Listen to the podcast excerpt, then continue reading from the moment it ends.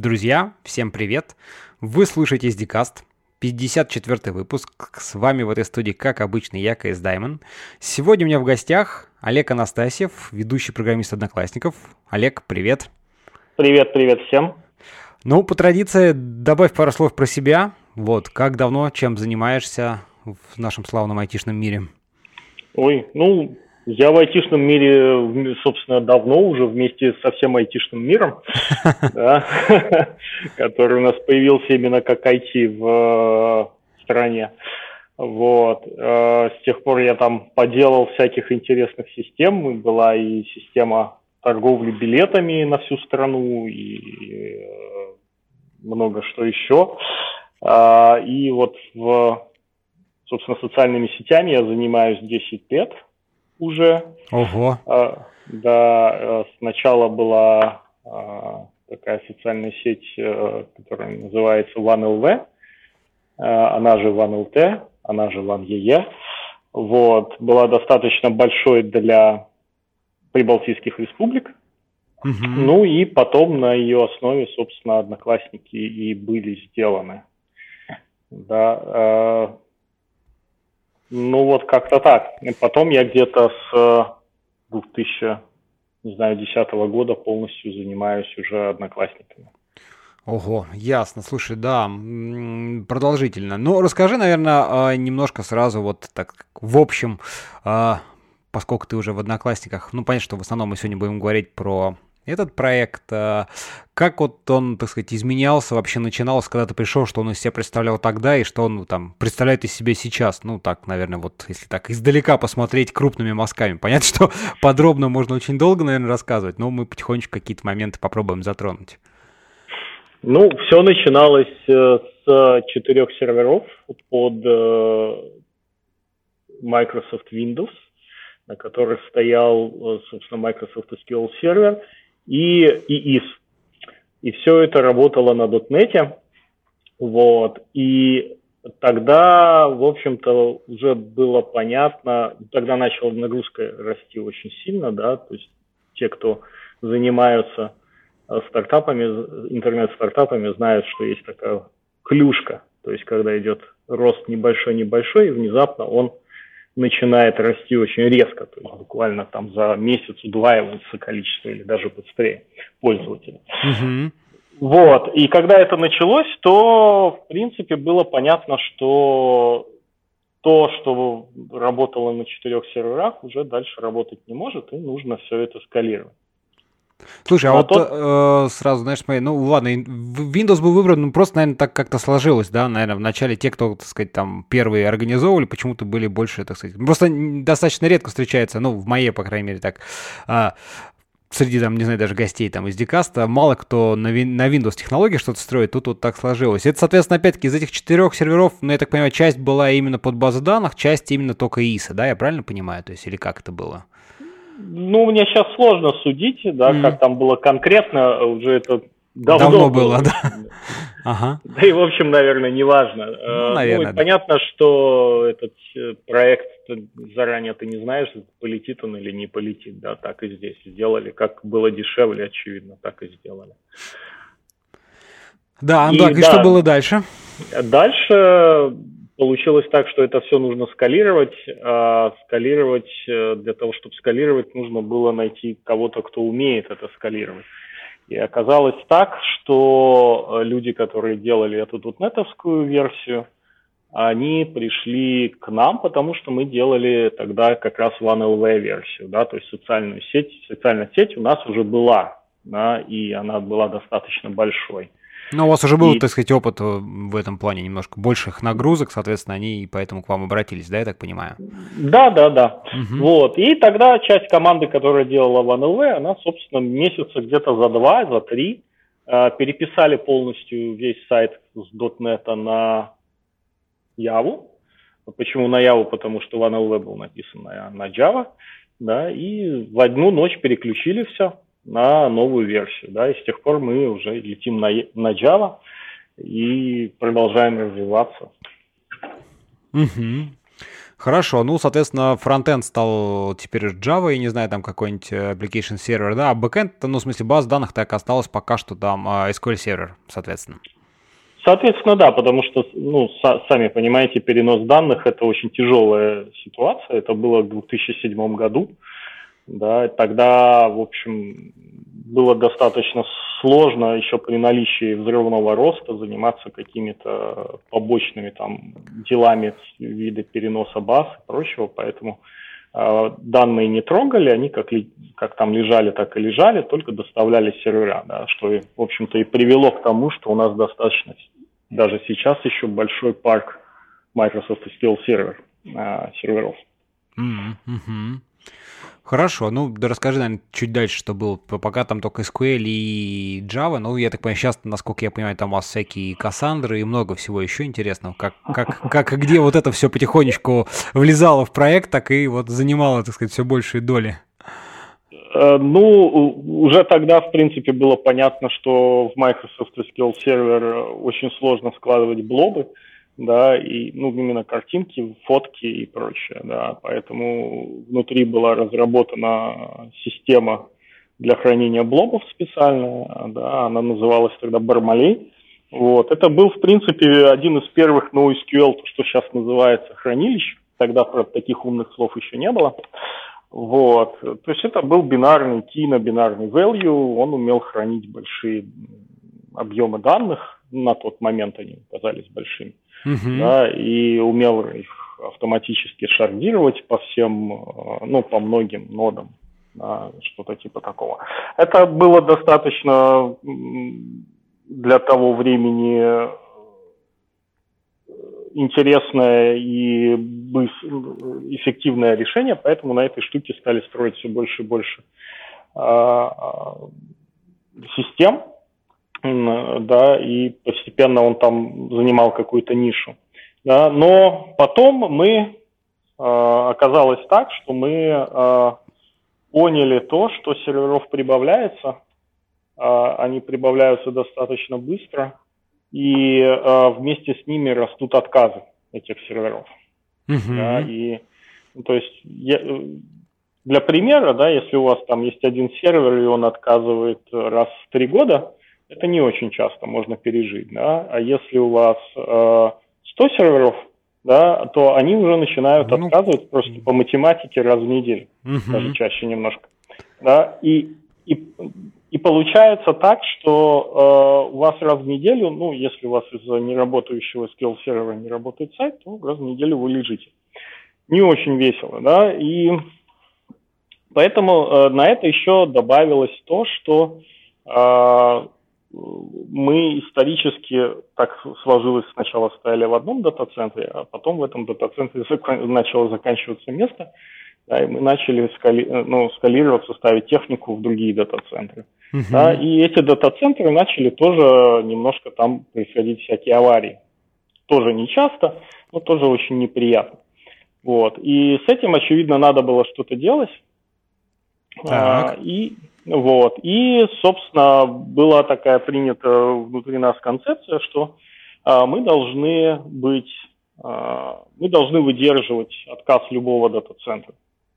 Да, а, и тогда мы начали искать техническое решение, с помощью которого мы могли бы шардировать данные, да, что это наиболее сложная часть. Ну, ну конечно, вот, конечно, да. Да, и с собственно, вот работой, выработкой этого технического решения я и занимался тогда. Это было очень давно, это в 2010 году, наверное, в 2010 году, это то, с чего я начал в Одноклассниках, э, собственно, на Одноклассники, да, работать. Угу. Вот. Ну, расскажи, какие там у тебя были вообще мысли, что ты там исследовал. На тот момент, я даже не знаю, вот что-то из э, там современных NoSQL там, в принципе, не так много-то еще почти ничего и не было, наверное, да, вот так, на вскидку. Я не знаю, Кассандра, там какая-нибудь Монго были уже или нет, что-то вот так? Монги еще нет, не было. Угу. Была такая система, которая называется и до сих пор существует Project Voldemort. А, его сделал LinkedIn, да, и была еще система, собственно, Кассандра, да, тогда она была версией 0.5, она была довольно сырая, сырая, сырая, Uh-huh. А, вот. И да, то есть я занимался тем, что я и первое, и второе сравнивал, мы см- смотрел, как это все работает, быстро, не быстро, что нам подходит, что нам не подходит. И в конечном итоге остановился именно на Кассандре, да, как э, вариант, который можно достаточно быстро э, допилить, да, до нас, допилить до рабочего состояния и использовать. Uh-huh. Ну, вот. Что, собственно, и было сделано, да, и на примере э, хранилища оценочек для фоток, если кто э, заходил на Одноклассники, то знает, что там есть одна из старых таких э, функций, это можно поставить оценочку э, фотки, которая понравилась, да, и человек э, эту оценку увидит. Вот этих оценочек на самом деле очень много ставится – и вот на их примере, собственно, и была запущена Кассандра как первая имплементация такого хранилища. Слушай, а расскажи, знаешь, вот сразу, знаешь, какое интересно. Вот, э, ну, понятно, что изначально там SQL, как бы реляционная база данных, там таблички, там, не знаю, нормализованные, не нормализованные, понятно, сейчас не столь важно. Ну, как бы вот понятная такая, да, как бы консистентная структура. Дальше вы, значит, вот в силу нагру... возрастания нагрузки, да, начали потихонечку вот эти вот кусочки какие-то функциональные отщеплять, выделять там, соответственно, там в Cassandra, ну, а, в какие-то кусочки. А, вот расскажи немножко про этот процесс, насколько он вообще ну, то есть, э, какие тут есть моменты? Во-первых, вам надо там связывать, да, соответственно, как бы хранить там, не знаю, ключи, либо там, либо там должна быть привязка, да, вот, ну, чтобы не потерять связь эту. Какие-то еще сложности, ну, такие вот, может быть, э, там, моменты, на которые важно здесь обращать внимание. Ну, а, что можно сказать, а, про не потерять ключи ты, наверное, имеешь в виду foreign key constraint. Ну, условно говоря, да, foreign key constraint, поскольку у тебя уже получается внешняя база, ты, так сказать, там, как обычной базе не можешь там сделать на там alter table это foreign key, да, тут тебе надо его уже программно, соответственно, обрабатывать самому, дабы, ну, сохранять его, правильно?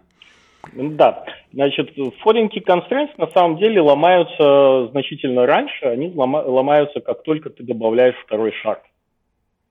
Потому mm-hmm. что у тебя, ну, я имею в виду горизонтальное скалирование, да, когда ты распиливаешь таблицу пополам. Ага, ага. Да, если у тебя да, слушай, вот это я про это половины, не подумал. кто-то ссылается на вторую половину, то форинги констрейнты у тебя заканчиваются сразу. Да, то есть, в принципе, это, это, вот, это, вот эта проблема, она уже как бы была решена программно раньше, соответственно, чем даже до всего этого дела дошло. Да, она, она еще была на уровне OneOV, там было 4 шага, как сейчас помню. Вот, и там уже не было форинги констрейнтов. Uh-huh. Да, а, то есть это чаще всего э, Слушай, я уже забыл, как это решалось тогда. А, это решалось, да, это решалось таким образом, что э, ID-шки сущностей, да, они были всегда э, long, ну, то есть они 64-битовые, да, были. Mm-hmm. И эти ID-шки, они для разных, разных сущностей, они, ну, они были сквозные да, то есть э, у тебя разные сущности не могли получить одинаковый ID. Угу. Ну, кстати, да, такой, одна из таких практик популярных, вот, да, когда ты не в каждой табличке, условно говоря, свой там primary key, да, в виде айдишники, а именно сквозной один большой, тогда, чтобы вот избежать вот этих э, возможных пересечений и недопониманий, я так понимаю. Да, да, да. Это в, первую очередь защита от того, что ты перепутал ID и засунул его не, не в ту колонку, да. В этом случае, э, что самое плохое да, здесь может случиться, если бы ID пересекались, то ты бы мог увидеть, то есть какой-то другой пользователь мог увидеть не свои данные, да, а в социальной сети это сразу ай-яй-яй, там, э, жалобы, пресса ну, и так далее, uh-huh, да. Uh-huh. Вот. А в этом случае, да, если у тебя сквозная э, генерация ID, то есть две разные сущности один ID получить не могут, то тогда максимум, что получится, даже если ты засунул не туда данные, то максимум, что ты получишь, это нет данных. Да? Ну да. Не будет угу. селект выдавать ничего. И, в принципе, это одно из э, неплохих э, результатов. Понятно. А, слушай, а расскажи, э, ну хорошо, значит, вот вы потихонечку значит, начали в Кассандру выделили вот это первое, ну и дальше, соответственно, потихонечку тоже добавляли какие-то, выделяли другие, другие, соответственно, там, функционалы, да, и сейчас, сейчас у вас э, на текущий момент уже что-то еще осталось, там, в SQL, ты говоришь, уже довольно-таки, ну, он еще живет, либо же вы вообще все, так сказать, там, перевели на вот что-то, на SQL, там, Кассандру то же самое? Ну, э, все не перевели, естественно, да, остались э, какие-то части еще в SQL. Э, ну, надо понимать, что мы, ну, перевод не является самоцелью, да, самоцелью является развитие продукта, и большинство усилий тратится именно, именно на это, да, а, а переводы вот такого плана, они делаются уже по остаточному принципу, то есть когда есть время, есть человек, который будет этим заниматься. Ну, тут, тут как бы, да, безусловно, развитие продукта, но и опять-таки там некая оптимизация, да, то есть чем меньше у тебя разносторонних э, компонентов, тем тебе, сказать, меньше тратится сил на поддержание всей этой инфраструктуры, да, то есть когда у тебя там Mongi, MySQL, там, не знаю, Postgres, MS SQL, это одно, другое дело там, когда у тебя там Cassandra, и вот, ну, в смысле, там не меньше компонент, соответственно, они же все равно по факту разнесены на разных, наверное, серверах, да, я так понимаю, все же у вас там каждый сервер имеет некую роль, то есть это либо там хранилище, либо там, я не знаю, фронтенд, еще как-то. Вы же на одном сервере не храните сразу там кучу инстансов, или вот, или как у вас? Нет, сейчас мы еще не храним, да, то есть каждый, ну, то есть у нас исторически сложилась железная архитектура, то есть каждый, каждая задача, она работает на каком-то выделенном железном сервере. Uh-huh. Да. А, и да, а, конечно, с точки зрения менеджмента использования MS SQL а, не очень хорошо. Я больше скажу, оно не очень хорошо и с точки зрения денег, потому что нужно платить одной конторе за использование этого, собственно, продукта. Ну да. Вот, и в нашем случае это довольно большие деньги. И поэтому мы, в общем-то, да, с максимальной скоростью, которую можем развить, мы оттуда данные выносим. Но по большому счету все, что имеет критическую важность, да, или нагружено как-то более-менее прилично, да, уже вынесено оттуда, конечно. Там остался такие, знаешь, всякая, так скажем, ерунда всякая, которую выносить надо было бы долень. Понятненько. Ладно, расскажи, как э, вот, ну, сейчас у вас, так сказать, ты говоришь, тогда там была Cassandra 0.5, да, сейчас то она у вас, так сказать, я уже понимаю, наверное, более свежая какая-то версия, да, и тоже вот интересно, как вы там обновлялись, какие были здесь там подводные камни, тем более ты говоришь 0.5, она была достаточно сырая, соответственно, наверняка вам приходилось ее как-то под себя допиливать, что называется.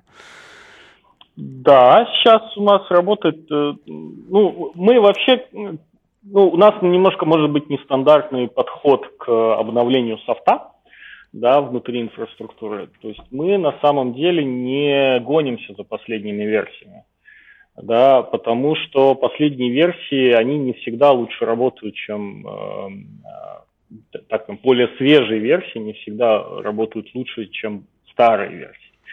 Да, и э, с Кассандрой, в принципе, у нас точно такой же подход. То есть мы не а, обновляем версию, если неизвестно, зачем это делать. То есть... Э, не, ну как бы если оно работает и устраивает и по функционалу, там, и по каким-то другим критериям, то, конечно же, просто, просто ради, так сказать, там, даже не знаю, фана не фана, фаном это сложно назвать, просто так взять и перейти на более новый, наверное, причин нет. Я с тобой полностью согласен, что вот гнаться, как бы, только когда на то есть какая-то веская там причина, либо там, не знаю, в новой там версии какой-то функционал, который вам нужен и интересен, да, вот это, наверное, может только там стимулировать к переходу. Да-да, э, именно поэтому э, вот из Cassandra мы эксплуатируем сейчас э, три версии. Версия 0.6, да, которую мы тогда еще давным-давно взяли из open source, но на самом деле от Cassandra она уже довольно сильно отличается. А, это уже не совсем Кассандра, не совсем, и совсем не 0.6. А, там много что переделано, из него сделано высокопроизводительное именно NoSQL, Column Family, вот классическое хранилище. Да? А, и оно используется там, где важна скорость, простота и простота и программирования, и простота в, эксп, в эксплуатации, да, в, в DevOps, так скажем. Ага. Вот. А, оно очень много где используется, оно довольно э, распространено. Ну, вот, например, э, э, система, которая хранит лайки для всех пользователей, да, это на самом деле довольно нагруженная система. Э, лайков очень много, действительно, и все их счетчики показывать очень быстро, это очень сложно. Uh-huh. Да, и вот э, там нет смысла, там должно быть быстро и просто, да, и вот используется эта версия. Uh-huh. Куча где хранилище сообщений, то же самое, да, то есть это огромный кластер, где очень много сообщений хранится, и там тоже, в общем, достаточно, достаточно простой концепции, да, column family для того, чтобы эти данные хранить. Вот. Э, есть более новая версия, да, которую мы а, тоже втащили в продакшн. Она версии, начиналась с версии 2.0. А, но мы ее втаскивали не просто так, а как уже New SQL хранилище. То есть мы хотели, мы целились именно на то, чтобы заменить Microsoft SQL сервер. И нам нужно было хранилище, которое а, поддерживает ACID транзакции и при этом является отказоустойчивым в том плане, что оно может выдержать падение дата-центра. Uh-huh. Да, и вот такую вот систему мы сделали сами. В, в Cassandra нет ACID транзакций, да, но у нас они есть, и это ACID транзакции. И там нам нужно было иметь какой-то суррогат SQL, да, так чтобы люди, которые э, переделывают прикладную логику под эту систему с Microsoft SQL Server на NewSQL, могли, ну, видели привычные концепции, да, и в Cassandra 2.0 был, собственно, язык запросов, он называется CQL, он и сейчас есть в Cassandra, да, э, и мы его взяли, немножко расширили под себя, чтобы было более привычно да, людям. Uh-huh. И, собственно, у нас есть вот сейчас транзакционная система, отказоустойчивая, с распределением между дата-центрами. Вот. Мало у кого такая штука есть. Uh-huh. Разве что у, у Гугла вот спанер есть, наверное, вот похож, да, но у нас, наверное, не такая навороченная, но свою задачу она исполняет. И сейчас, да, довольно много систем перенесено на нее на вот эту 2.0, да, в том числе и вот, ну, такая из интересных систем это граф пользователей, то есть граф дружб, да. Угу. Кто с кем связан, э, достаточно тоже высоконагруженная система, там нужны эти транзакции, поэтому она работает на 2.0. Вот. Слушай, а кстати, вот сразу вопрос, э, знаешь, вот модная тема сейчас там всякие графы, базы данных, э, ты что-то вот, ну, твое отношение к ним можешь сказать? Потому что всегда так говорят, что вот там, если у вас граф, всякие соцсети лучше, чем самое лучшее, э, там, это, соответственно, уже из коробки как бы база данных заточены под хранение этих связей, но насколько я как-то так ни разу не слышу, чтобы где-то она действительно прям в большом каком-то high-load продакшене использовалась. Вот, может быть, ты что-то смотрел, как ты изучал, твое мнение по этому поводу?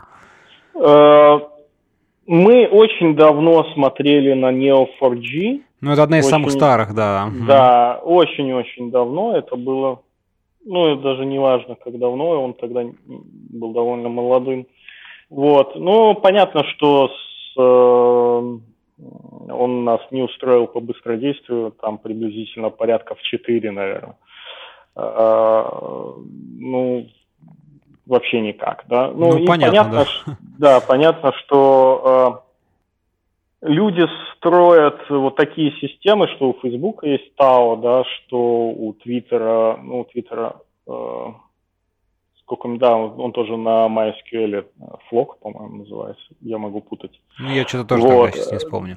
Да, э, и у нас тоже своя графовая OneGraph, да, эта база, они полностью свои, они очень сильно оптимизированы по быстродействию. Понятно, что большинство данных у них э, хранится в памяти.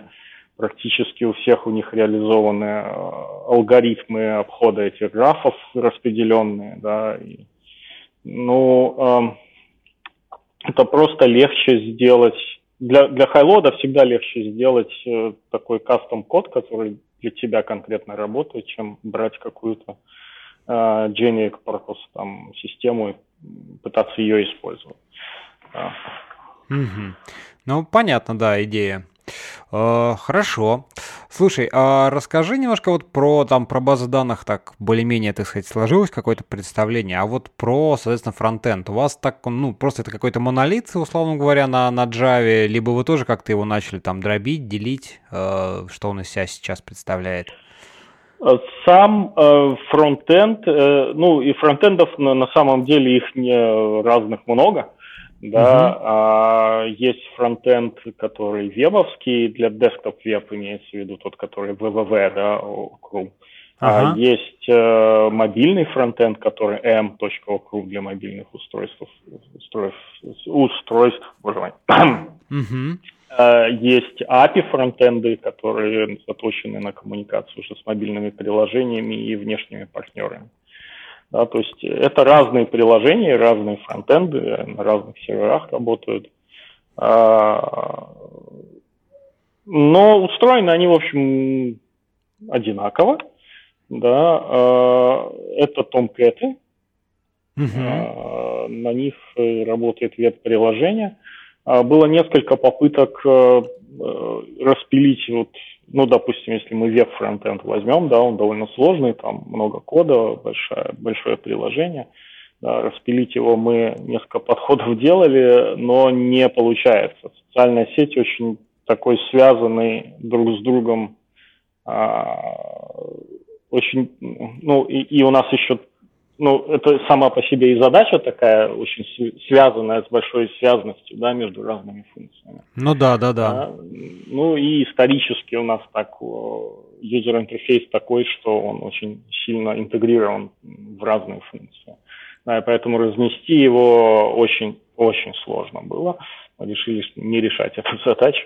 Да, нам проще э, ее не разносить, то есть другими способами как-то делить ответственность и не так, не так в лоб. Да, а, но внутри инфраструктуры, да, то, куда этот фронтенд ходит, это разные сервера, разные сервисы, в зависимости от того, а, как, с какой информацией идет работа, обращается этот фронтенд, обращается в тот или иной кластер, да, uh-huh. и получает, работает с нужной информацией. Или в NewSQL-систему, если, которых тоже на самом деле несколько кластеров, в зависимости от того, какие данные там хранятся. Ну, да, или угу. Слушай, а вот... специализированный микросервис. Ага, слушай, а вот интересно расскажи, знаешь, как вот э, в принципе про подход. Ну, то есть, смотри, приходит там запрос от пользователя, неважно, он попадает, понятно, там в некий монолитный там бэкэнд, скажем так, приложение, да, сервис там на там кэте крутящийся. Дальше ему надо слазить там, не знаю, в 1, 2, 3, там 5, 10 разных, соответственно, каких-то сервисов, там микросервисов, макро, не знаю, как угодно их можно назвать. Да, собрать, я так понимаю, какую-то информацию, дать уже некий такой агрегированный ответ. Правильно же, да, так сказать, получается? Такая как бы идея. Да, да, да. Вот, вот расскажи немножко про подход к Эм, реализации всего, всей задачи, потому что тут, понятное дело, что появляется много, наверное, таких вопросов, там, во-первых, там, тайм-ауты, да, ожидания, как это все соптимизировать, чтобы там наиболее там как-то в параллели запрашивать последовательно, есть ли какие-то связи, вот опять-таки тут э, интересный вопрос, если, допустим, я не знаю, ну, наверняка у вас что-то такое есть, когда что называется, как-то, сказать, там, распределенная транзакция, когда, да, надо в несколько сервисов отправить данные, дождаться, когда там подтверждение, что они там, так сказать, примутся, и уже вернуть ответ, что да, все хорошо, там, не знаю, сохранилось, условно говоря. Вот такие, наверное, mm. тоже задачи наверняка есть. Есть. И э, на эту тему я делал доклад довольно развернутый, да, если мы сейчас по нему пойдем, вот на все эти вопросы отвечать, то мы минут на 40, наверное, зависнем. Хорошо, но мы добавим вот. тогда обязательно ссылочку, ну ты так хотя бы в двух словах просто, чтобы какое-то представление появилось, может быть, ключевые такие моменты. Ну, ключевые моменты те, что, естественно, очень много информации нужно прочитать, чтобы страницу сформировать, особенно главную страницу, да, там одна лента чего стоит, там куча ссылок на разные сущности. Ну да. Вот. Угу. И поэтому, естественно, запрос делается в параллельку. То есть есть ну, делается сразу, ну, типа MapReduce, да, делается только не на Hadoop, а, собственно, MapReduce на low latency кластере, да, то есть делается куча запросов на разные сервера. Uh-huh. И эти запросы сами по себе чаще всего не за одной сущностью идут, не по одному ID, а по спискам ID. А эти разные кластера отвечают списками сущностей или еще чем-то, и так делается несколько раз. Ну, потому что ты не можешь, допустим, там запросить а, пользователей, которые, сообщи... которые писали тебе сообщения, если ты из самих сообщений еще не получил, а ты, ты не знаешь. Ну да, да. Вот, ага. поэтому да, там есть несколько стадий, которые сначала там сообщения вытаскиваются, ну я утрирую, да. Ну, Потом ну понятно, да. Из них смотрится, э, составляется список, какой запросить э, пользователей, делается запрос на кластер юзерских кэшей, и тебе тоже возвращают свои списки, да, и это все в несколько стадий происходит, и потом формируется ответ и дается для рендеринга на угу. фронт. Угу. Хорошо, а вот в обратную сторону, соответственно, когда там надо установить какие-то, ну, в смысле, применить там новые данные, изменить, установить что-то такое, вот как в этом случае тоже, вы какие-то там, не знаю, очереди используете, ну, подход такой обычно какие-то вот, насколько я понимаю, общепринятые, когда там какие-нибудь, например, картинки, там обработка или там при загрузке их, там нет слож... нет очень большой срочности, да, чтобы прям их вот сейчас сделать, они там кладутся в очередь как-то, а дальше уже там через некоторое время, то есть какие-то задержки такие естественные, которые позволяют, с одной стороны, там, как как-то упростить архитектуру, да, ну то есть не сильно там заморачиваться на тему какой-то, может быть, скорости. С другой стороны, вполне себе решить задачу.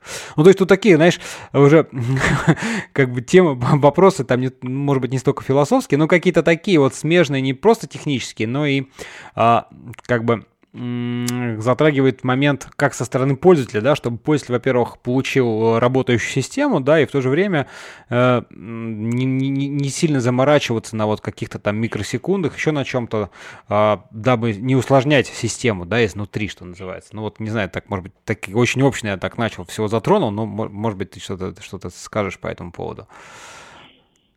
А, могу сказать, что по-разному. Э, где-то да, э, очереди использовать или не использовать э, на самом деле решается по месту, да, нет такого правила, что здесь мы, вот, если мы с фотками работаем, то обязательно используем, да, или там, если мы с музыкой работаем, то обязательно используем.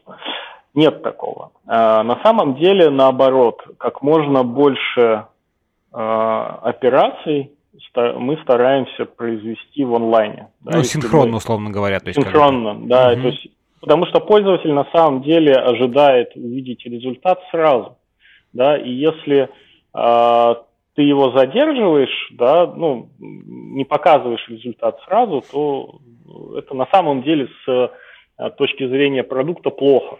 Да, угу. и на такой э, на такой компромисс стоит идти только тогда, когда ну, уже нет совсем технической возможности что-то сделать в онлайне. Да. Ну, там, например, чтобы перепаковать видео, да, да, используются очереди, отдельный кластер э, там, энкодеров видео, потому что просто там, если ты заливаешь э, двухчасовое видео, ну, там за три секунды мы не можем его перекодировать. Ну да, но это как бы тут, тут, тут, тут все-таки пользователь, как скажем, для него естественное ожидание, потому что, ну, все-таки он, наверное, понимает, что там двух, два часа за пять секунд там не перекодируется. Пользователь готов с этим мириться, я бы не сказал, что это естественно. Ну да, да, да. Для пользователя естественно увидеть это сразу, да, но поскольку никто не дает такой возможности, то он, скрипя сердце, мирится с этим. Ага. Вот. А, но в остальных частях, там, где это можно, да, там, где ну, фотки, допустим, это для современных процессоров это уже очень просто. Да, это значительно меньше секунды занимает перепаковать фотку в любой формат, который тебе нравится. Да, поэтому фотки перекодируются на лету. Э, то же самое делается с э, аудио, да, ну, с музыкой. Да, тут, то есть тоже она перекодируется на YouTube. Слушай, Там а вот тут, тут угу, такой вопросик, я не знаю, вот смотрите, с одной стороны, как бы перекодировать фотку, ну, действительно, довольно-таки простая задача, но она решается э, у вас как бы отдельным каким-то сервисом, там, крутящимся на отдельной машине, ну, там, на отдельном кластере машин, да, либо же прям сразу же, так сказать, в бэкэнде, вот тоже такой вопрос. Вот тут, тут просто, знаешь, как бы, ну, не знаю, может быть, я не очень, так сказать, э, крутой специалист там в высоконагруженных системах, поэтому могу какие-то говорить вещи порой не очень правильные, ты мне поправь.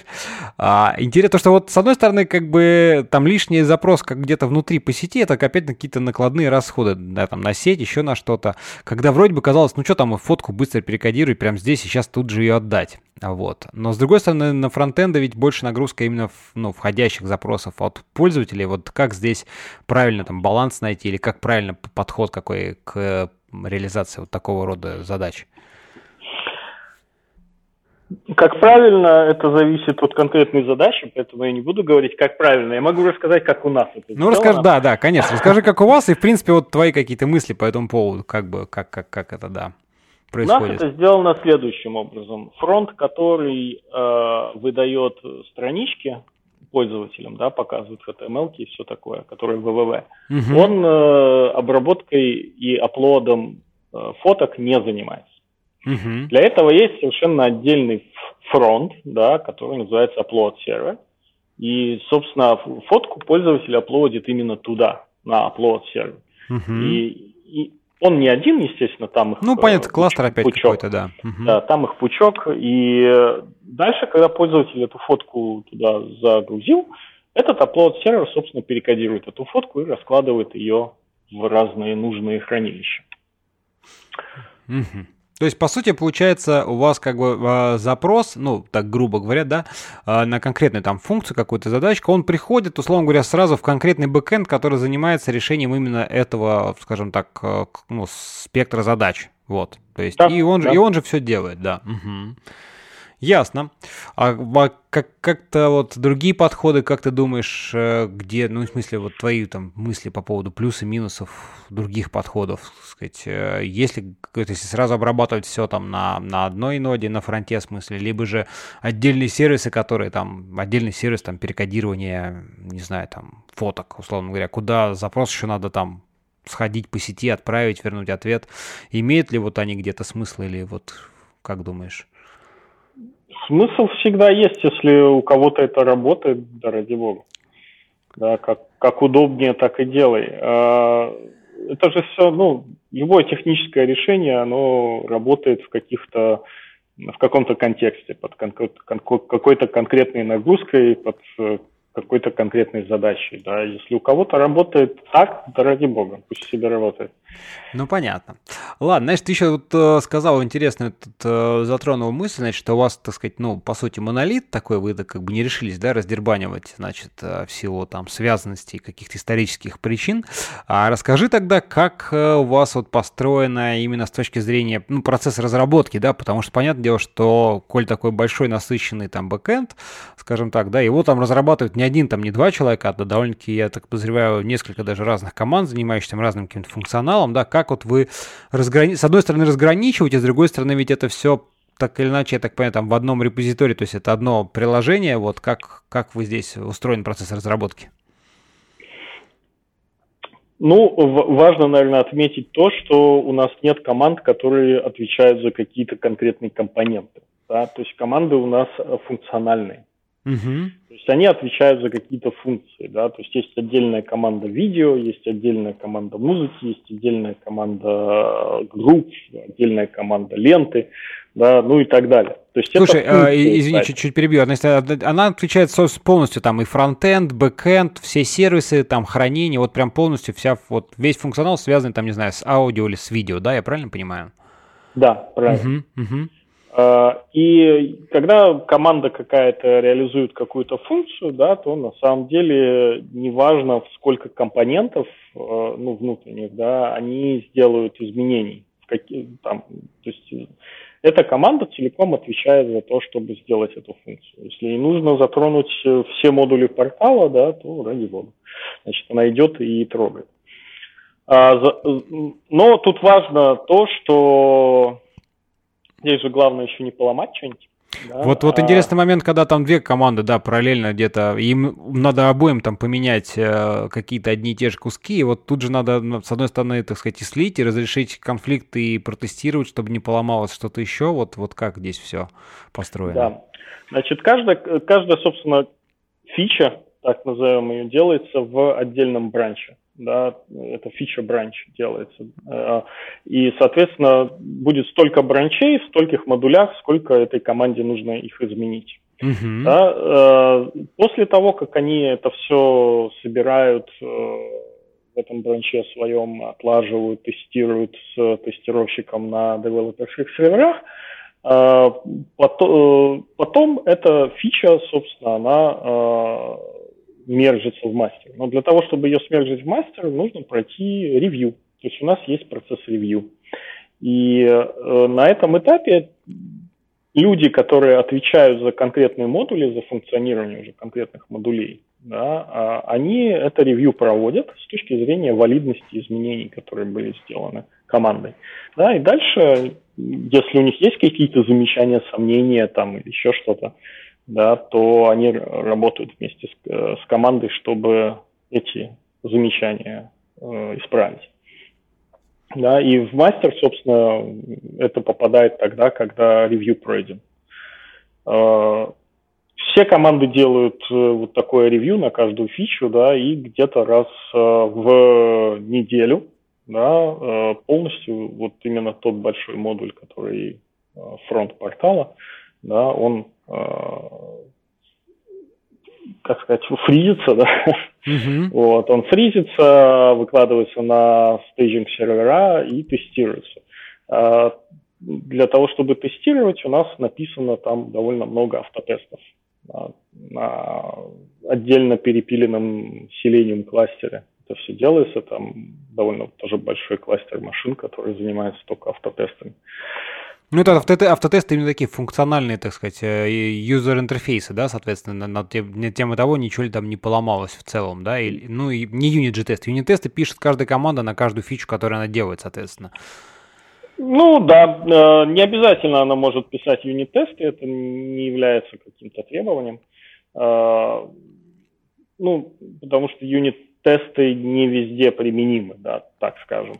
Э, там, где они применимы, они пишутся, да, uh-huh. с самими командами или ответственными, отвечающими за модуль программистами, да, то есть они отвечают в том числе и за юнит-тесты своего модуля. Uh-huh. Но в, в любом случае полностью проверяется это ну, уже интеграционным тестированием. Uh-huh. После того, как это автотесты показали, что все хорошо и, или нехорошо, и баги поправили, то э, все это выкладывается на, ну, новый код выкладывается на тестовую группу, которая точно такая же, как и продакшн группы, э, и на нее начинает заводиться пользовательский трафик. Да, и смотрится, чтобы все работало как работает. А тут еще, наверное, важно то, что когда вот это происходит, да, то все фичи, которые или изменения, которые запрограммировали а, команды, они выкатываются в отключенном состоянии. То есть пользователь ничего не видит. Вот это, кстати, интересно. Расскажи чуть поподробнее, как, как это, зачем, ну, механика и вообще, как бы, идея всего этого. То есть Идея код, код, код новый, но как бы там по умолчанию, не знаю, там, не знаю, аудио прослушать нельзя, потому что как бы это новый код, он, то есть, условно говоря, пользователь видит как будто бы старый, хотя там есть, конечно, куски не работающего, просто как бы мертвого, скажем так, кода, ну, неиспользуемого в данный момент.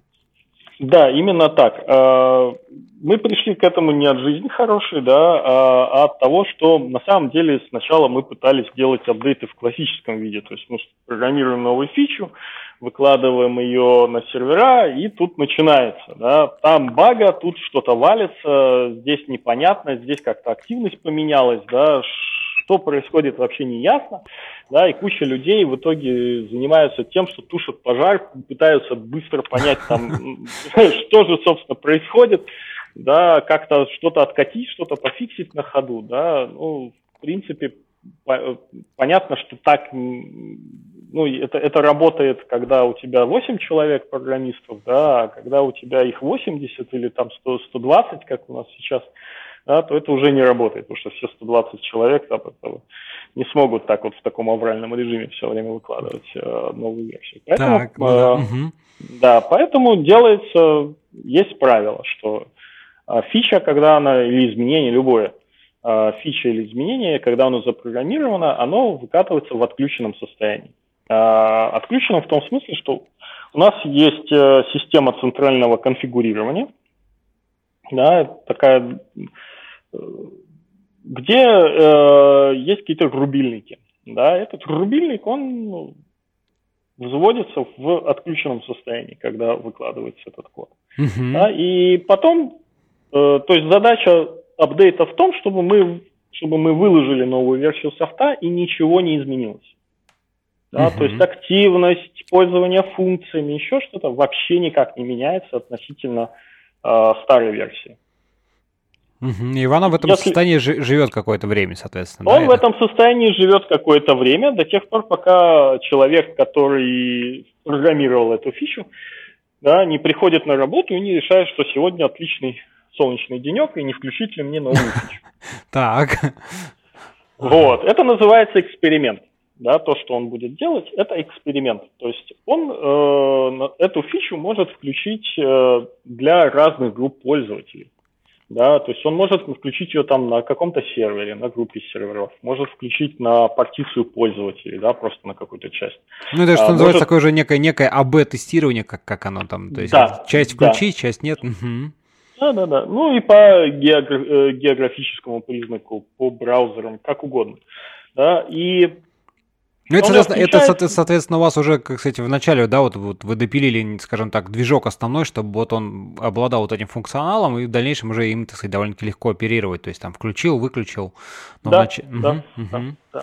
И все, и человек начинает постепенно эту новую фичу включать. А, я не видел ни одной фичи, которая бы включилась с первого раза.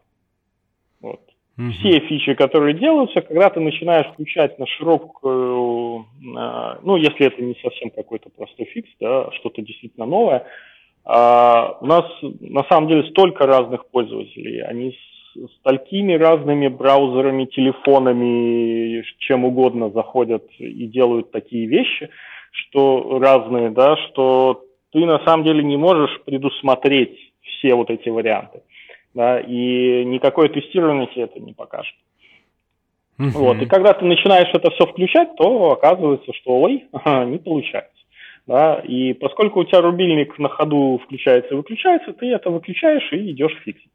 Да, пофиксил, выложил фикс, и тогда уже еще раз пробуешь включать, да, и до тех пор, пока не получится. Слушай, а расскажи, вот. как вот вы, соответственно, собираете вот информацию о том, что там что-то не так, то есть, ну, понятно, что какие-то там прям совсем я, явные, так сказать, там, не знаю, кордампы и прочие штуки, они, понятное дело, легко ловятся, а вот если ну, там, что-то там, где-то что-то не играется, не воспроизводится, там, ну, не так там верстка поехала, еще что-то, да, вот как, как вы это ловите, то есть, или это просто, ну, там, жалобы пользователей, наверное, может быть, но вот вы наверняка это как-то программно пытаетесь а, поймать и выловить вот эти все а, ошибки, расхождения, так сказать, ну, что что-то пошло не так.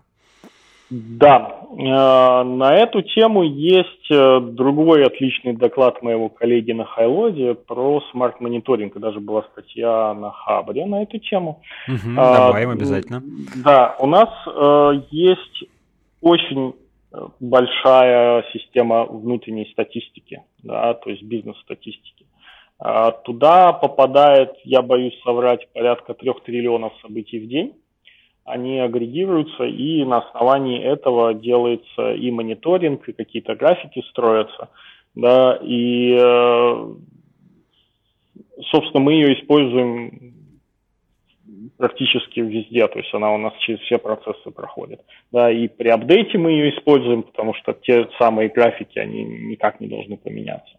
Да, э, если что-то у тебя там, допустим, поехала верстка, да, это означает, что активность резко упадет в этом месте. То есть, когда эта функция перестает работать. Это сразу заметно на бизнес-статистике, моментально. Да, э, и мы довольно долго жили вот с этими графиками до тех пор, пока мы поняли, что мы что этих графиков уже столько много, что мы не можем их все смотреть. Они уже, их там тысячи да, и у нас даже специальная команда есть, которые называются мониторщики, да, которые вот занимались э, тем, что весь день пялились в графике, смотрели, искали аномалии, отклонения, чтобы э, какую-то проблему заметить до того, как она приведет к каким-то катастрофическим последствиям. Да, и когда мы это поняли, мы начали разрабатывать систему автоматического поиска аномалий. Вот как раз про эту систему и на Хаблитой была статья. Да, то есть это робот, который смотрит в ту самую бизнес-статистику и применяет там всякие интересные математические э, преобразования к этой статистике. И на основании этих преобразований делает вывод, э, есть ли аномалия в данный момент или нет. Да, и если такая аномалия есть, то он э, рисует граф аномалий да, то есть, э, ну, допустим, классический пример, да, у тебя тормознула база, да, но что ты в первую очередь видишь? Ты видишь, что у тебя увеличилось время обслуживания запросов на твоем фронте. Да, угу. Дальше что ты еще видишь? То, что у тебя увеличилось, допустим, этот фронт входит на три сервиса, А, Б и С. Да, ты видишь, что у тебя увеличилось время обслуживания э, на сервисе С, а у С увеличилось количество ошибок на обращение в базу Е. Да? То есть вот этот вот граф А, С, Е, ты увидишь. Это, это будет граф э, аномалий. Да? При этом uh-huh. ты экономишь кучу времени, потому что тебе не надо проверять, как себя ведут э, сервисы А и Б, и что там с их базами происходит, да, потому что тебе эта система поиска аномалий уже увязала все эти аномалии в один граф. Она уже нашла у тебя, что у тебя в самом деле проблема в базе Е. Именно поэтому у тебя на фронте выросли, э, выросло время обработки запросов. Слушай, здорово, вот это, вот это, вот это круто. Угу. Вот. Э, и с тех пор, да, мы оказалось после внедрения этой системы, что мы кучу э, проблем вообще пропускаем, пропускали до ее внедрения, потому что просто физически люди не успевали смотреть, да и глаз замыливался да, на, на, на эти все аномалии. Вот. Э, с тех пор стало легче. Сейчас, наверное, у нас это одна из самых развитых вот таких систем, то, что существует. Вот. Ясно. Слушай, я, а... я, я похвастался. Не, ну правда, это круто. Я, я вот не помню, кого кто-то еще рассказывал про такую штуку, я не помню, то ли, то ли Баду, то ли кто-то еще тоже про систему поиска аномалий, как раз-таки, да, что вот как бы, ну, такое логичное развитие мониторинга, когда действительно графиков становится много-много, и уже там, кстати, какой бы там у тебя ни был наметанный глаз, просто вот сотни этих графиков листать невозможно, и уже нужна какая-то такая вспомогательная система, которая это как-то будет, э, ну, хоть как-то агрегировать на более высокий уровень, а тут, когда она еще тебе и показывает, так сказать, там весь граф зависимости, условно говоря, что вот она, цепочка проблем, то есть действительно, ну, их устранить там на порядок быстрее и, и, и проще будет, чем, чем там она, она анализировать логи, там ковыряться. Слушай, а расскажи, э, вот, ну, вы что-то вот там, не знаю, в open source как-то выкладывали, не выкладываете. Вот тоже интересный такой момент. Тут как бы там Кассандру ты вначале сказал, да, вы, соответственно, а, взяли и там практически перепилили в нечто уже такое свое. Тут тоже там вот ряд вопросов. Ну, первый, кстати, начнем так издалека. В принципе, вы что-то тоже, так сказать, там выкладываете в open source, контрибьютите в ту же самую Кассандру. Или вот вы сделали форк и, так сказать, вот полностью его заточили под свои нужды, и как бы особо вроде как нет смысла или такой какой-то, ну, по потребности выложить его open source, потому что, в принципе, он узко заточен только под ваши конкретные задачи? Те части, которые узко заточены под наши конкретные задачи, нет никакого смысла выкладывать в open source, да, и мы ну, понятно, не, да. не выкладываем. Да, а, есть те части, от которых э, будет польза кому-то, еще кроме нас, да, и если говорить конкретно о Кассандре, да, то да, мы их выкладывали э, и выкладываем в виде, э, собственно, баг-репортов с фиксами. Да, э, на, допустим, ветку 2.0 у нас там больше 20 вот таких э, патчей, которые мы в Кассандру отправляли. Mm-hmm. Да, и большая часть, она сейчас в стоке, ну, то есть она замержена в ту версию, которая open source. Uh-huh. Есть у нас также собственные, полностью свои open source проекты. А, в первую очередь это OneNeo. А, это библиотека для, так скажем, нетрадиционной Явы с точки зрения высоких нагрузок. Да? То есть это библиотека, которая позволяет на Яве писать очень быстрый код, то есть, говоря очень быстрый, он реально быстрее многих продуктов, которые доступны в open source, том числе и протобуфа, например, хотя он считается... Ну, это, это некий фреймворк, в смысле, такой, да, для, так сказать... Э... Да, это фреймворк для, ну, и сетевой коммуникации, и организации различного рода кэшей, э, и прочими другими алгоритмами э, для языка программирования Java, да. Угу. Если кто-то занимается построением сервера какого-то высоконагруженного, то э, имеет смысл на нее посмотреть. Э, возможно, будет более удобно и быстрее, чем Netty, допустим, который берется чаще всего как дефолтный фреймворк для сетевой коммуникации, допустим. Mm-hmm. Вот. Эм, Это OneNeo. Ну и еще из таких совсем своих проектов у нас есть Source.js. Я далек от UI, да, поэтому это платформа для организации библиотеки UI компонентов. Можно посмотреть на нее тоже. Это все на, на GitHub есть, github.com slash одноклассники. А, там много других каких-то проектов тоже есть. То есть Угу. Есть что-то, что-то происходит. Единственное, что мы не занимаемся пиаром этих проектов так вот сильно, как э, принято, так скажем, этим заниматься. А почему тоже так интересно? Ну, то есть обычно, когда люди там выкладывают что-то в open source, вроде как хочется сразу, типа, вот, смотрите, мы тут, значит, и в open source, и вот такие мы хорошие, крутые. А тут как бы вы вроде как выложили, то есть, в принципе, есть, так сказать, какое-то, ну, понимание или там представление о том, что это может кому-то еще, да, пригодиться, потому что иначе как бы какой смысл выкладывать в принципе, вот. Но как-то, видишь, говоришь, что особо не занимаетесь пиаром, просто как-то так до этого руки не доходят просто, или какие причины?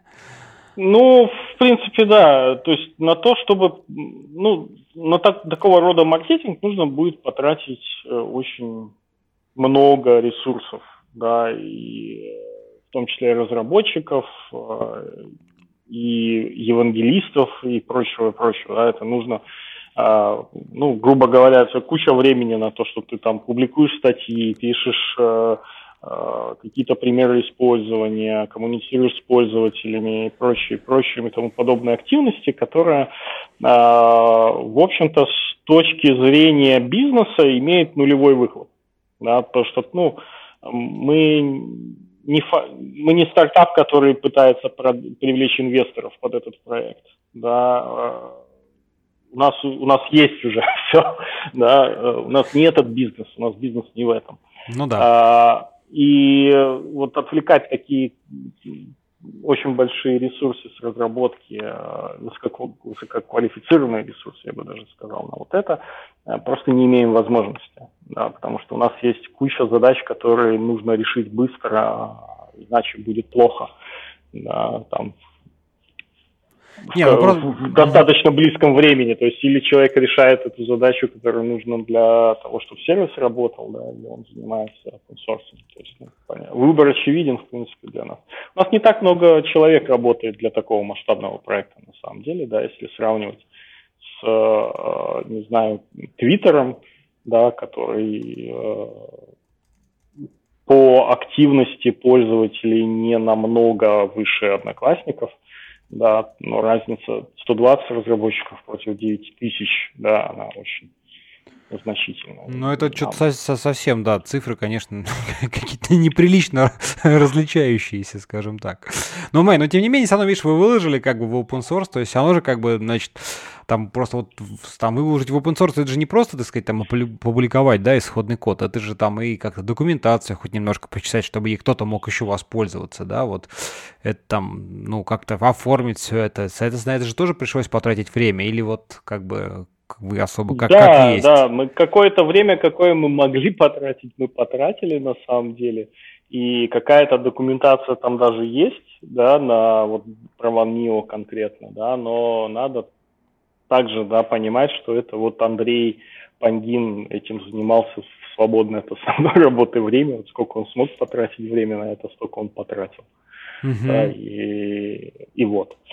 А, мы пытались вот э, с Лешей Федоровым там организовать какой-то э, более профессиональный, так скажем, вокруг этого активность, но и, и тут оказалось, что и у него тоже времени на это все нет.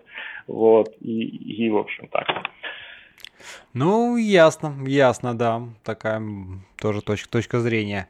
А, давай еще поговорим, знаешь, интересно, вот а, я там видел, так сказать, э, и доклады где-то у тебя там интервью про вот э, дата-центры, да, ты говоришь, что у вас там, значит, много дата-центров. Ну, кстати, к слову сказать, наверное, может быть, имеет смысл озвучить немножко просто порядок там, сколько у вас там серверов, чтобы просто понимать масштаб вообще системы. И вот интересно обсудить именно, ну, отказоустойчивость какая-то такая локальная, там что-то мы подпоняли, какие-то проседания, так сказать, именно там, такой user фич каких-то, да, но вот интересно меж, междата-центровое, то есть это опять как у вас mm-hmm. это все происходит, и а, сразу забегая вперед, там помню, был, так сказать, термин такой, не термин, ты говорил, рассказывал про, как называется, сценарий или, так сказать, э, практические учения, да, вот по авариям, вот немножко на эту тему хотелось бы тоже пообщаться. Ну, давай. Ну, значит, дата-центров у нас э, четыре с половиной. А, почему половина? Потому что один сейчас вводится в эксплуатацию. А, все они расположены в Москве. А, это связано с тем, что очень важно, чтобы они географически находились рядом, да, потому что нам нужно, чтобы отвечали сервера быстро. А если ты далеко поставишь, то скорость света не переплюнешь, да, и задержки вырастают. Поэтому они стоят в Москве. А, в них стоит, смотря как считать, вот количество серверов можно считать по-разному. А, если мы просто по количеству серверов посчитаем, их получится 11 тысяч. А если мы посчитаем а, только те, на которых продакшн таски работают, да, то получится 8,5. Но те, все равно цифры, работают, цифры, да. цифры такие, знаешь, там ни один, ни два, ни десять, там даже не сто, то есть как бы тысячи уже там идут. Ну да. Ну вот э, для примера YouTube это 10 тысяч серверов. Да, вот просто как масштаб. Угу. было по состоянию на год назад, сейчас не знаю. Хорошо, ну вот расскажи теперь, соответственно, как, как вы строите системы, в смысле, ну, то есть та же самая, так сказать, там данные, да, они, соответственно, э, понятно, что должны храниться, по сути, наверное, ну, я не знаю, как там, в каждом дата-центре, то есть некая там X-фактор, ну, реплика-фактор, да, там 2, 3, или как у вас вот размазывается в разные сервера, и, то есть, опять-таки, если они размазываются, соответственно, вот ты говоришь, близко должны быть, чтобы просто сократить время ответа, потому что вы дожидаетесь подтверждения записи в каждый кластер, условно говоря, там в 2 X-фактора, или как, вот для чего все это? Значит, Значит, реплик всегда, ну, в современной системе, если мы говорим про современную, да, какую-то там про Cassandra, еще такого типа, да, то э, replication factor 3. Ну меньше. да, обычно, да, 2 это уж я так как бы... Да, угу. соответственно, кластера всегда строятся так, что, как, то есть кластер всегда, ну, который, кластер хранилища, да, всегда состоит как минимум из трех нод, а, и, соответственно, в каждом из дата-центров будет храниться полная копия данных. Угу. При этом, когда происходит запись э, данных, да, то мы дожидаемся кворумного подтверждения. То есть две из трех нот должны ответить, что, ну, должны подтвердить запись. Угу. Да? А, если э, консистентность данных важна и при чтении тоже, да, то тоже происходит кворумное чтение. То есть э, выдается запрос на данные, и две из трех отвечают. А вот пример, когда такое нужно, то есть, ну, так вот, то есть, где, где для чего может потребоваться такая консистентность? Ну, наверное, что-то связано, я так понимаю, большая часть там где-то с деньгами, с чем-то там же для пользователя, наверное, э, или тоже какие-то вот, ну, так как пример можешь привести, где это важно? Ты оплодишь фотку, и у тебя она должна появиться в, в твоем альбоме. Угу. Прямо сейчас. Тебе же не через секунду нужно, правда? Ага. А, то есть, если бы такого не было, да, то, допустим, ты одну ноду выключил для чего-то, для каких-то работ, угу. да, или у него диск вылетел, или еще что-то происходит, да, или сетка отрубилась у этой ноды, да, и, соответственно, все данные, которые изменились с тех пор, как эта нода выключилась, они, в общем-то, устарели немножко. Да, если ты, когда ты эту ноду включишь, да, то тогда получится так, что она будет выдавать старые данные. Uh-huh, uh-huh. Для пользователя это будет выглядеть как эффект того, что новая фотка то появляется, то исчезает. Не очень красиво, да, мы хотим видеть, чтобы тогда происходит чтение да, до, с двух из трех, и нода, с которой, э, если она видит, что у нее старые данные, она эти данные в себе обновит. Угу. Да, там параллельно идет еще докатка изменений, ну, это параллельный процесс. То есть mm. нода, с одной стороны, уже обслуживает запросы пользователей, с другой стороны, она еще и параллельно накатывает все, что было, пока она лежала. Да, э, вот. Ну, это так работает на самом деле, это стандартная логика Cassandra, да, в данном. Это называется э, хинты, hint replay и read repair, да, то, что я описал. Mm-hmm. То есть хинты, они накатывают изменения в фоне балком, да, все изменения, которые были. Но мы же не знаем, какие из них важны и какие нет. Эти ну, изменения да. там могут накатываться там часами, в зависимости от того, сколько их там было, да, это зависит от кластера. Вот. А, но те изменения, которые чаще читаются, они быстрее применяются за счет read repair, да, то есть там, ты читаешь данные с двух нот, видишь, что данные на репликах разнятся, и а, реплика с устаревшими данными апдейтится, угу. обновляется. Ясно. Вот.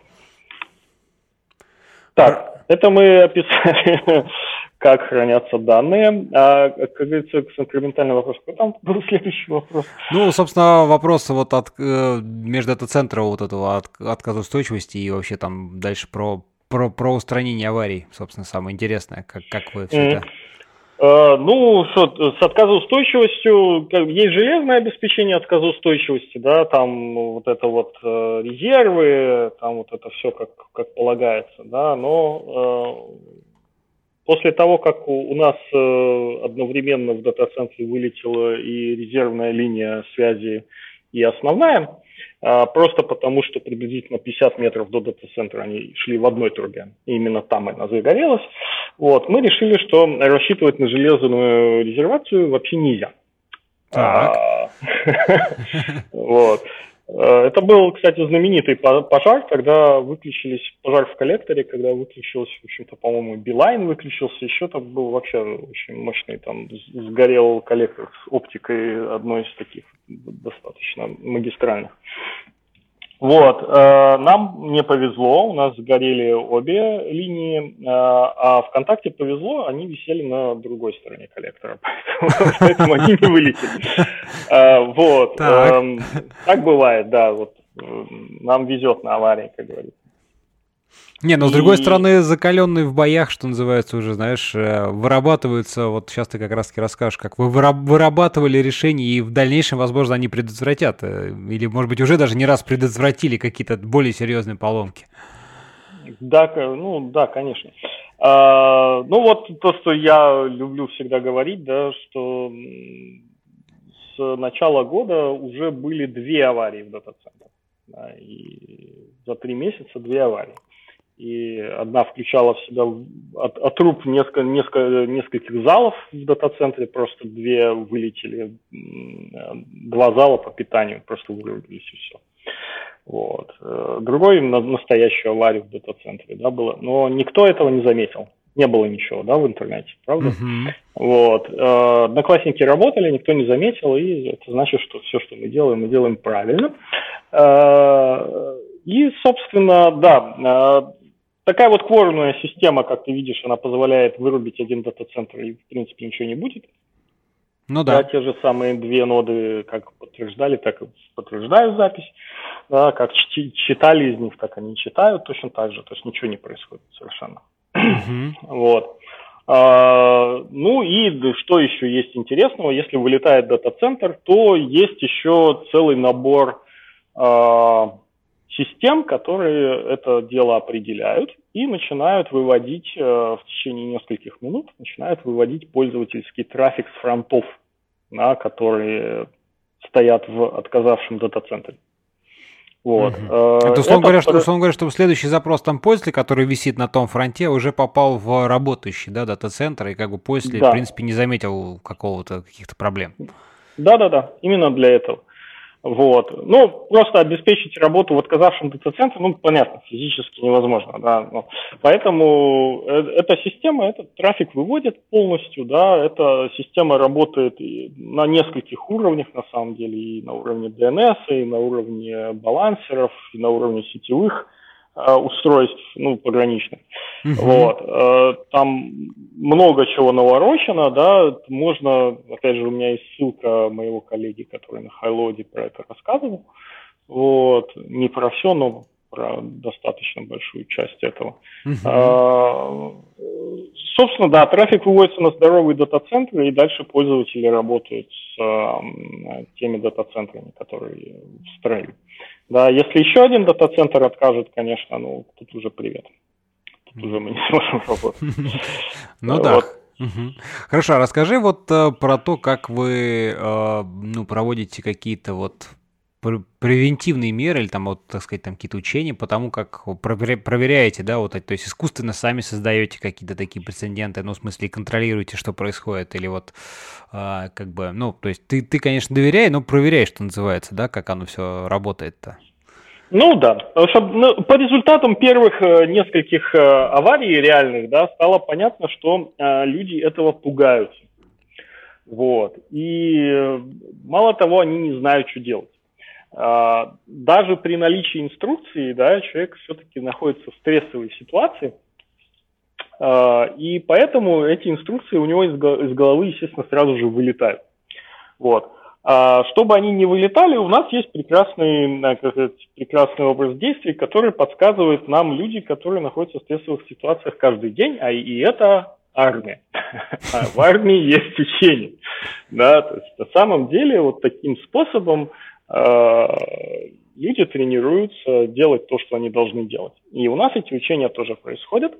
Э, они бывают, ну, во-первых, они э, бывают период, не периодически, а как-то у них есть график, короче, они случаются в определенное количество времени, всегда есть план, происходит раз в три месяца вот такое учение. Mm-hmm. Да, они бывают как теоретическими, так и практическими. А, практически учение считается завершенным, когда а, ну, оно может не делаться, если произошла практическая авария в это время, да, учение было. Ну, ну да, так. Вот. А теоретическое учение э, происходит так. Э, оно происходит среди, в общем, администраторов да, портала.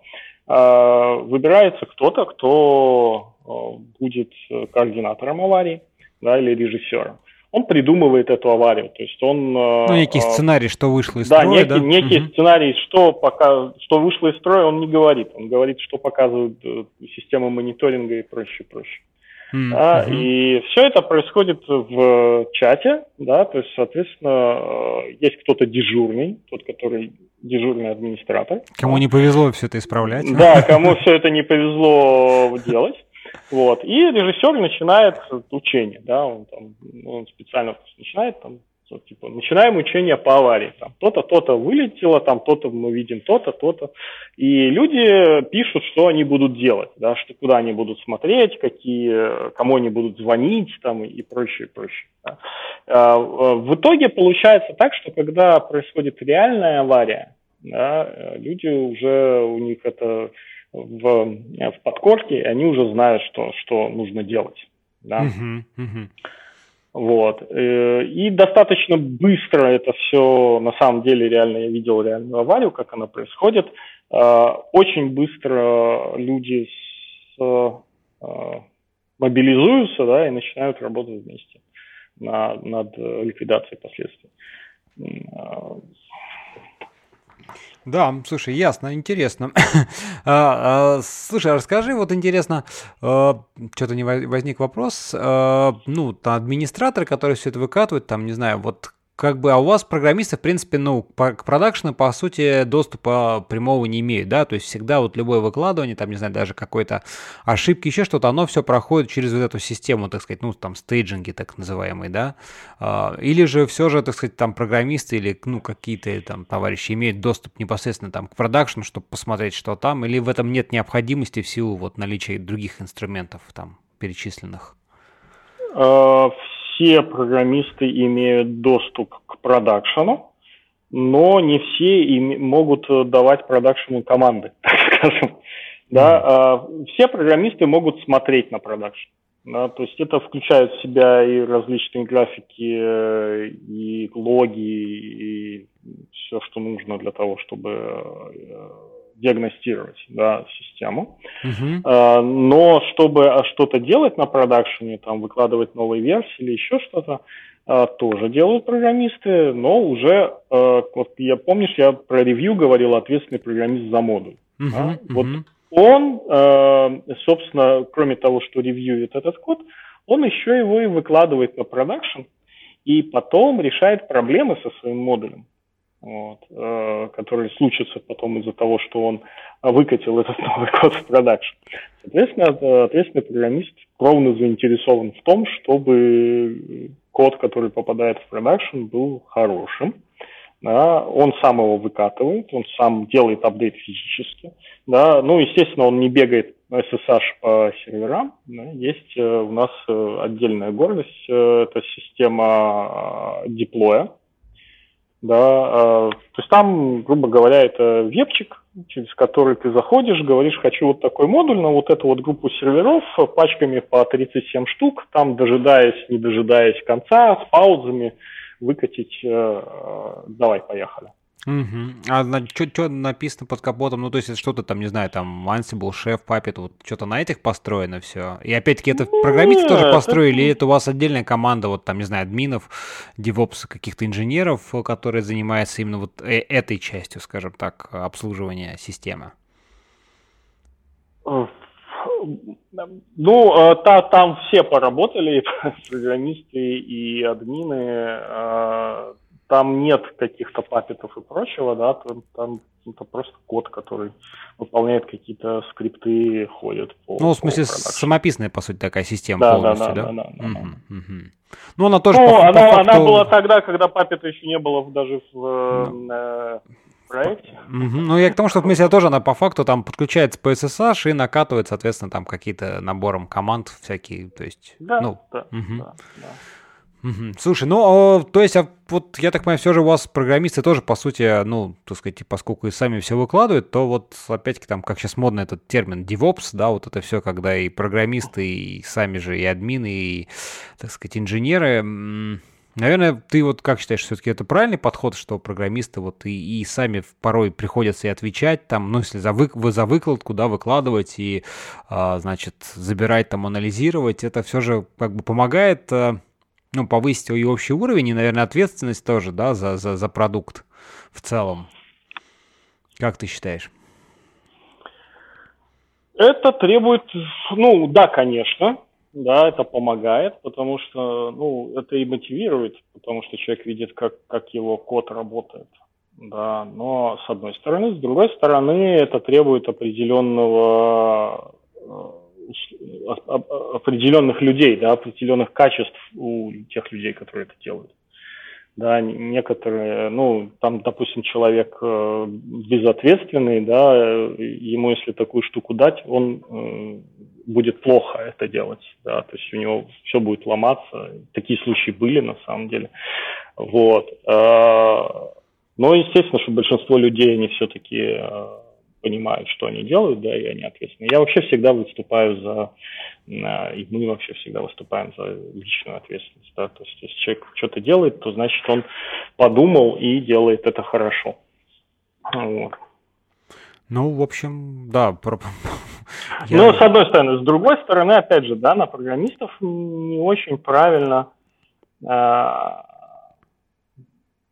сваливать работу администратора да, то есть их нужно разделять просто сейчас на, на, на этом хайпе, наверное, слишком маятник пошел немножко слишком далеко, да, то есть начали говорить, что админы не нужны, и там надо полностью все должны разработчики делать. Ну, есть, ну это, конечно, да, у нас такая... есть угу. да, задачи, которые связаны не столько с поддержкой софта в продакшене, сколько связаны с поддержкой самой инфраструктуры.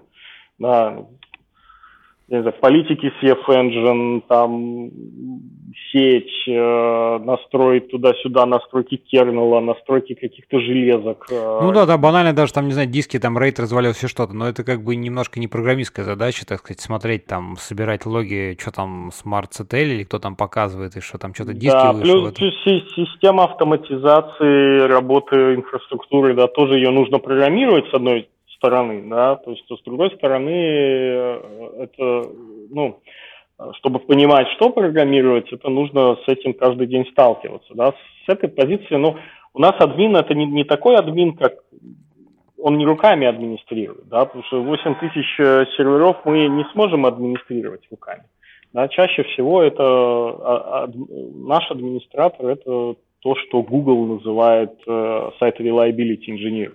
Ну да. да? То есть он Это тот человек, который пишет код, пишет программы, направленные на то, на поддержку инфраструктуры, на то, чтобы все это работало правильно, да, на настройку операционной системы, ну все, все, весь комплекс мер, который на безопасность, на вот это вот все. Вот.